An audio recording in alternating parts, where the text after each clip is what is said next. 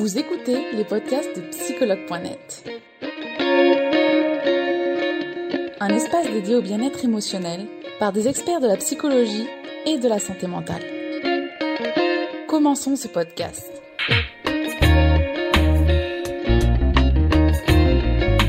Donc euh, Julie, je suis ravie de faire ce direct avec toi. Aujourd'hui, on va parler ensemble du trouble borderline. Euh, donc, mais avant toute chose, je vais te demander de te présenter vu que c'est ton premier direct. Ok. Euh, bah alors du coup, je m'appelle Julie, je suis psychologue clinicienne depuis euh, un peu plus de trois ans maintenant, et euh, je travaille en, en, psychiatrie auprès d'adolescents et jeunes adultes. Donc, je suis dans une unité qui euh, accueille les 15-25 ans. D'accord. Et, euh, et, je travaille également aussi sur une recherche clinique auprès de patients qui souffrent de schizophrénie. D'accord. Merci Julie pour ce petit portrait de toi. Euh, donc aujourd'hui, on vient pour parler ensemble du trouble borderline et il y a déjà beaucoup de questions qui sont venues. Donc comme quoi, c'est pas, pas si connu que ça finalement. Même moi, je pensais que quand même c'était assez répandu, mais non. Alors du coup, Julie, est-ce que tu peux nous dire quels sont les symptômes du trouble borderline?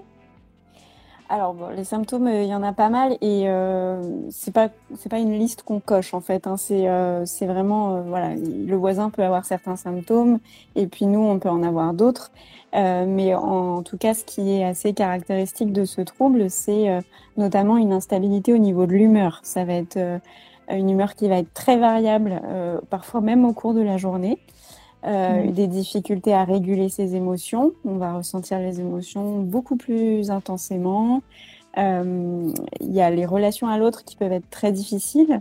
Euh, par exemple, moi, j'ai des patients euh, qui euh, qui me disent que c'est soit soit la personne est trop proche de moi et elle m'étouffe, soit au contraire elle est trop loin de moi et j'ai l'impression qu'elle m'abandonne. Donc il y a, il y a une peur de l'abandon aussi qui est très présente dans ce trouble. Euh, donc il y a la, la, dysrégulation émotionnelle, euh, les relations avec les autres qui sont très difficiles, euh, voilà, l'humeur qui varie au cours de la journée. Euh, voilà, il, y a, il y, a, beaucoup beaucoup de choses. Après, euh, je, je connais pas le DSM par cœur. C'est vrai que du coup maintenant, par oui, c'est répertorié du coup, c'est vrai. Ouais, mais mais les gros symptômes entre guillemets. Et voilà les principaux. Surtout quoi. ça. Ouais. D'accord, super. Du coup, est-ce que tu peux nous dire comment il apparaît, ce trouble de la personnalité borderline, finalement, son origine? Alors, euh, alors après, il y a peut-être plusieurs théories à ce propos. Moi, je sais que euh, je travaille avec euh, la même théorie pour pas mal de troubles. C'est ce qu'on appelle le modèle biopsychosocial, c'est-à-dire qu'il y a une vulnérabilité génétique qui peut, qui peut être présente. Par exemple, si on a dans la famille une personne qui a des antécédents de maladies psychiatriques, ça fait qu'on a un terrain génétique qui est euh, beaucoup plus vulnérable que d'autres personnes. Si par-dessus, euh, voilà, si par-dessus cette vulnérabilité génétique, il y a des événements de vie euh, traumatiques ou non, mais des événements de vie marquants qui viennent se surrajouter à ça, plus un développement euh, dans l'enfance qui a été euh, compliqué, euh, ça peut donner ce trouble de la personnalité. D'accord. Et euh, du coup, si on est euh, dans la famille, dans les amis, proches finalement, comment on peut accompagner, aider au quotidien une personne borderline? Je pense que tout d'abord, c'est bien d'être informé. Un proche qui connaît bien le trouble et qui connaît bien son proche, c'est vraiment top parce que du coup, il va pouvoir comprendre que certaines réactions ne lui sont pas personnellement adressées, mais que c'est ça va être la manifestation du trouble. Euh, donc bien connaître le, le, le, proche et comment lui va fonctionner, parce que comme j'ai dit, voilà, une personne qui souffre de trouble borderline va pas être la même qu'une autre personne qui souffre du même trouble. Donc de bien connaître le trouble et son proche, ça c'est pour moi très important. Et puis, euh, c'est quelque chose qui peut être très difficile effectivement pour les proches, comme dans d'autres euh, pathologies. Donc, ouais. c'est bien que l'entourage prenne aussi soin de lui. Euh, C'est-à-dire qu'il y a des moments euh, où l'entourage puisse se ressourcer pour être à, mieux à même après de prendre soin de son proche. Euh, ce que je pourrais dire de plus, c'est euh, alors, les, les, infos que j'ai, moi, je les ai prises euh, plutôt du Canada, parce qu'ils sont très avancés sur cette question et sur le traitement de ce trouble. Euh, en France, on est un petit peu en retard. C'est vrai qu'ils sont, ils sont souvent avancés sur beaucoup de choses. Hein. Ah oui, énormément. Donc je, m'inspire beaucoup de, de ce qu'ils font pour, pour mes patients. Et pour les familles, ce qui peut être intéressant, c'est de faire un plan d'urgence. C'est-à-dire que s'il y a une crise suicidaire, par exemple, il faut savoir qu'est-ce qu'on fait, quel réseau de soins on, va mettre en route. Euh, voilà, si la personne est suivie par un psychiatre, un psychologue, voilà d'avoir une petite fiche d'urgence, ça peut être intéressant pour les proches. Euh, et surtout, euh, dans la vie de tous les jours, ce que je dirais, c'est d'être vraiment à l'écoute de son proche qui souffre de ce trouble. Parce que comme je l'ai dit, parfois, certaines personnes peuvent avoir des phrases qui peuvent un peu piquer, qui peuvent être euh, très piquantes. Donc de connaître bien le trouble, euh, ça peut être intéressant voilà, pour se dire c'est pas moi qui suis visée, là c'est qu'il y a quelque chose qui va pas. Donc vraiment d'être à l'écoute de son proche, de ne pas être dans le jugement, de bien écouter ce que l'autre a à dire, parce que ses ressentis sont dix fois plus forts que, que les autres personnes. Donc c'est pas de l'exagération, c'est juste comme ça que lui ressent les choses. Et hum, il y a une phrase de, de Marshall Linehan qui souffre de ce trouble et qui a développé du coup la, la thérapie comportementale dialectique qui est vraiment destinée pour ces patients-là. Il y a une phrase qu'elle a dite qui, moi, me parle énormément. C'est une personne qui souffre de troubles de la personnalité borderline, c'est comme une personne qui, qui, est grand brûlée et qui va ressentir toutes les sensations beaucoup plus intensément. Et, j'aime beaucoup cette comparaison parce que c'est aussi comme ça que moi je, je vois les choses. Ah oui, c'est malgré soi finalement, c'est sûr. Oui, tout à fait. D'accord. Merci Julie pour euh, tous ces éclaircissements. Et euh, est-ce que tu peux nous dire si ce trouble est facile à traiter finalement? Et si oui, comment? Alors, facile, je dirais pas ça. euh, mais il traite. Voilà, mais, mais tout à fait, ça se prend en charge. Euh, voilà, en fonction des patients, il va y avoir un traitement ou non. Les traitements qui sont possibles d'avoir, c'est les antidépresseurs, les thymorégulateurs qui vont venir réguler l'humeur. C'est possible d'avoir des neuroleptiques dans certains cas. Euh, c'est possible aussi d'avoir des anxiolytiques en tout cas, nous, dans notre, euh, dans notre unité, euh, tout ce qui est anxiolytique, comme c'est pas des traitements qu'on est censé garder au long cours, on les met vraiment dans les moments de crise. Et en fait, après, on les diminue pour qu'à la sortie, il n'y en ait plus. Donc, c'est possible qu'il y ait un traitement médicamenteux, mais c'est pas une obligation. Euh, moi, ce que mes collègues psychiatres me disent souvent, c'est que quand on a une personne qui souffre de ce trouble qui est hospitalisée, on m'appelle en me disant Julie, on va avoir besoin de toi parce que le principal axe de traitement, c'est la psychothérapie. D'accord. Le, voilà, le traitement, il va venir vraiment là en, béquille, mais le travail de fond avec euh, ces problématiques-là, ça se fait en psychothérapie. Donc, il va y avoir euh, plusieurs formes de psychothérapie euh, qui sont indiquées. Donc, celle que dont j'ai parlé tout à l'heure, c'est la thérapie comportementale dialectique. D'accord. Qui est, très Est-ce que c'est la plus commune finalement? Ouais. Alors en France, malheureusement, c'est pas la plus pratiquée. Encore une fois, au Canada et aux États-Unis, euh, ils sont très au clair là-dessus et c'est très développé. Chez nous, ça rame un petit peu. Ça peine, comme beaucoup de choses. Mais j'ai écrit un petit article sur cette thérapie et j'ai essayé de répertorier des lieux en France qui, euh, qui proposent ce type de prise en charge euh, parce que c'est vraiment très indiqué pour ce trouble. Euh, et euh, alors il y a la thérapie comportementale et cognitive aussi qui est plutôt pas mal euh, parce que c'est assez structuré et ça permet d'avoir un cadre bien défini.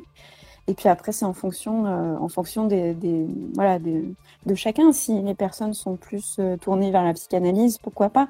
le but vraiment avec ces patients-là, c'est de créer une alliance et un climat de confiance et sécurisant où, où on va pouvoir travailler ensemble. D'accord. Merci beaucoup, Julie. On va passer à une seconde partie qui est une partie question des utilisateurs. Donc, c'est pas forcément la plus évidente. Donc, n'hésite pas à me dire si jamais tu as des doutes, que tu n'y arrives pas. On passe à une autre question, il n'y a pas de souci. Pas de souci. Alors, on va regarder ce que les utilisateurs ont mis. Euh, alors, alors est-ce qu'une personne borderline est par définition une personne qui a une vision négative des choses? Euh, je, je, dirais pas ça. Ce serait un petit peu réducteur. Euh, je pourrais dire que, en fait, dans, dans ce trouble-là, euh, notamment au, niveau des pensées, il va y avoir ce qu'on appelle des biais cognitifs. Euh, c'est des petites erreurs euh, d'interprétation qu'on fait tous au quotidien. Mais c'est vrai que dans certaines pathologies comme la dépression ou le trouble de la personnalité borderline, il peut y avoir ces petites erreurs d'interprétation qui sont beaucoup plus présentes. Et du coup, par exemple, si une personne qu'on connaît passe devant nous dans la rue, euh, et qu'elle nous voit pas, euh, on va, si on, voilà, si on a beaucoup de pensées négatives, on va se dire oh là là, mais euh, j'ai fait quelque chose de très mal, euh, elle me parle plus, elle m'ignore, elle m'évite. alors qu'en final, il pourrait y avoir d'autres possibilités. Cette personne ne nous a pas vus, cette personne est pressée, cette personne écoute la musique et on l'a pas vue. voilà, il y a beaucoup de pensées alternatives qu'on peut trouver et tout ça, ça fait aussi partie du traitement en psychothérapie. On travaille également sur ça. D'accord. Merci pour ces précisions. Alors, on va regarder notre question. Alors, la personne est-elle consciente de son trouble contrairement au MNP Alors, je ne sais pas ce que c'est MNP, peut-être que toi, ça va te parler. Euh, MNP Non, je, ça, ça, cette abréviation comme ça. On va juste faire la personne est-elle consciente de son trouble finalement? D'accord. Alors, ça va dépendre vraiment de chaque personne. Euh, quand on, une personne a conscience de son trouble psychiatrique, nous, on parle d'insight. Insight, c'est la conscience du trouble. Et, euh, et, en fait, il y a des personnes qui vont avoir un très bon insight et du coup, qui vont euh, hyper bien se saisir des outils qu'on peut leur proposer en psychothérapie. Et ça, c'est vraiment très, très bien. Euh, et l'insight, il peut s'acquérir en, en, apprenant un petit peu comment on fonctionne. Euh, pour ça, il y a plein de, de, de livres euh, self-help qui sont à destination des patients pour mieux comprendre leur fonctionnement. Ça, ça va aider à, avoir un meilleur C'est important finalement. Ouais. Moi, je trouve que c'est très important parce que au final, si le patient devient expert dans son propre fonctionnement, je veux dire, il a tout après et là pour accompagner. Euh, donc voilà, donc euh, il y a des gens qui vont avoir conscience de leurs difficultés, d'autres non. Ça va vraiment dépendre de, chaque personne. D'accord. Super, merci Julie. Alors, il y a beaucoup de questions, hein mais je te ah, à toutes, je, te promets.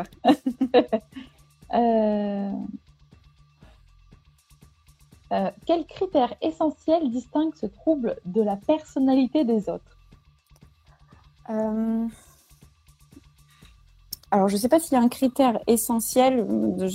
c'est pareil sur mon compte, j'ai, une petite euh, catégorie de, mots en psychologie qu'on utilise, notamment euh, le, terme pathognomonique, qui, qui, en fait est un mot un petit peu compliqué pour dire que euh, un trouble ne se définit pas que par un symptôme.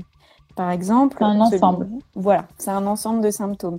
Par exemple, euh, dans la schizophrénie, euh, l'idée reçue qu'on a, c'est il a des hallucinations, il est forcément schizophrène. Alors que pas mm. du tout. Les hallucinations, on les retrouve dans plein d'autres cas. Euh, pour le trouble de la personnalité borderline, c'est un peu pareil. C'est l'ensemble des symptômes qui va faire qu'on va plus se pencher vers cette hypothèse-là plutôt qu'un autre trouble de personnalité. Après, euh, il y a aussi des troubles de la personnalité mixte, donc c'est-à-dire qu'on peut en avoir deux.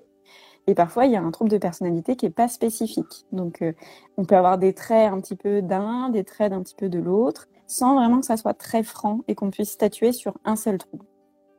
D'accord. C'est vrai que la plupart des gens veulent qu'on leur dise, mais moi, si j'ai ça et ça, qu'est-ce que c'est?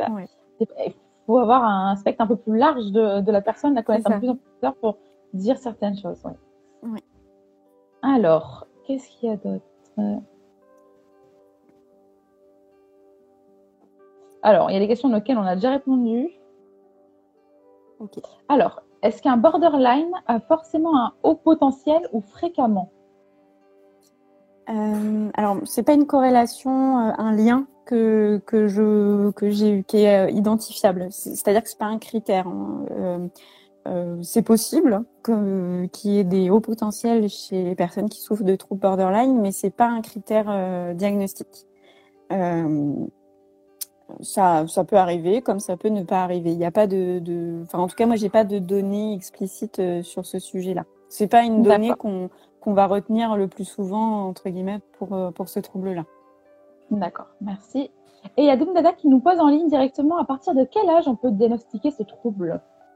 Alors, en général, euh, les troubles de personnalité, quels qu'ils soient, euh, c'est un peu, voilà, c'est la petite règle qu'on se fixe en psychiatrie, mais évidemment, ça peut, ça peut changer. Mais en général, les troubles de personnalité, on n'en pose pas avant l'âge de 18 ans.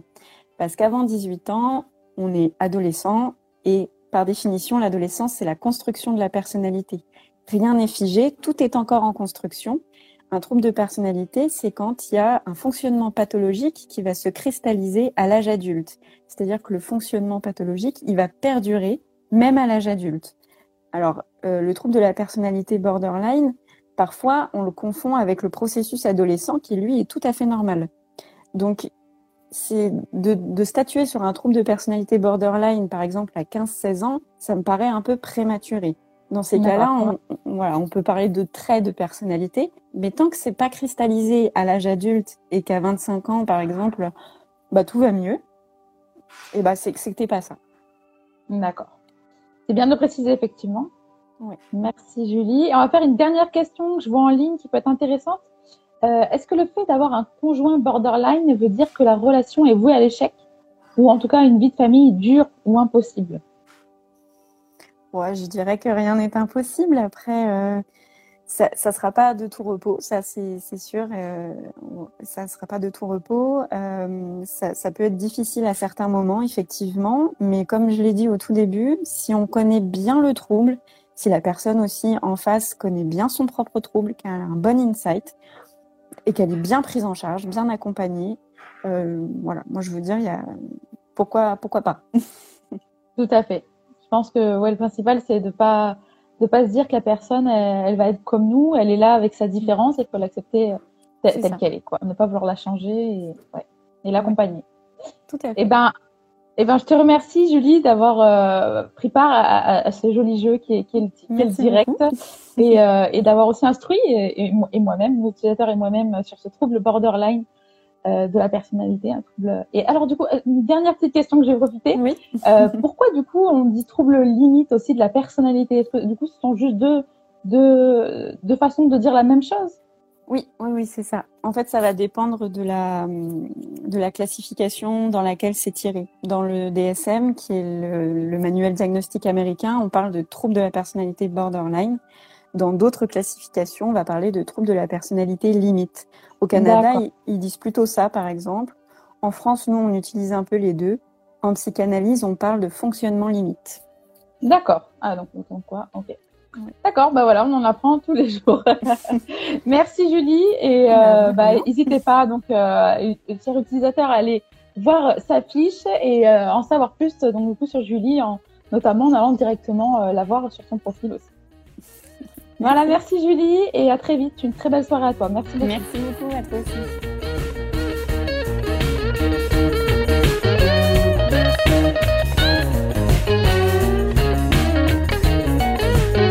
Nous espérons que vous avez aimé le podcast d'aujourd'hui. Souvenez-vous que tous ces sujets sont disponibles sur notre site psychologue.net et que vous pouvez également voir la vidéo complète sur l'Instagram TV sur psychologue.net. Rendez-vous dans notre prochain podcast.